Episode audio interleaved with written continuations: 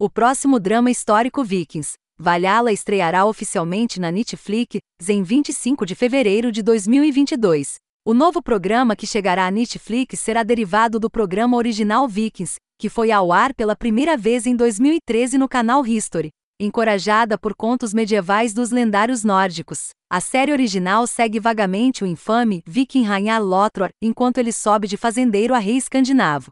O programa de sucesso foi concluído em 2020 após seis temporadas e, embora Lothbrok tenha morrido na série, o público se pergunta como seu legado influenciará o próximo projeto. Situado cerca de 100 anos após os eventos descritos em Vikings, Vikings, Valhalla tece personagens fictícios com figuras históricas reais, incluindo alguns dos vikings mais famosos que já viveram, como Leif Erikson, Freydiseris Doster, Canute the Great e Harald Hardrada. Em Vikings, Valhalla, acompanhamos as aventuras dos vikings mais famosos da história, há mais de mil anos, no início do século XI. Entre eles estão o lendário explorador Leif Erikson, Sankorlet, sua impetuosa e obstinada irmã Freydis Eriksdotter, Frida Gustafsson, e o ambicioso príncipe nórdico Harald Sigurdsson, Léo Suter. Cerca de um século depois do fim da série original Vikings, os três iniciam uma jornada épica, após tensões entre o povo viking e a realeza inglesa. As desavenças entre crenças pagãs e cristãs apenas se intensificam,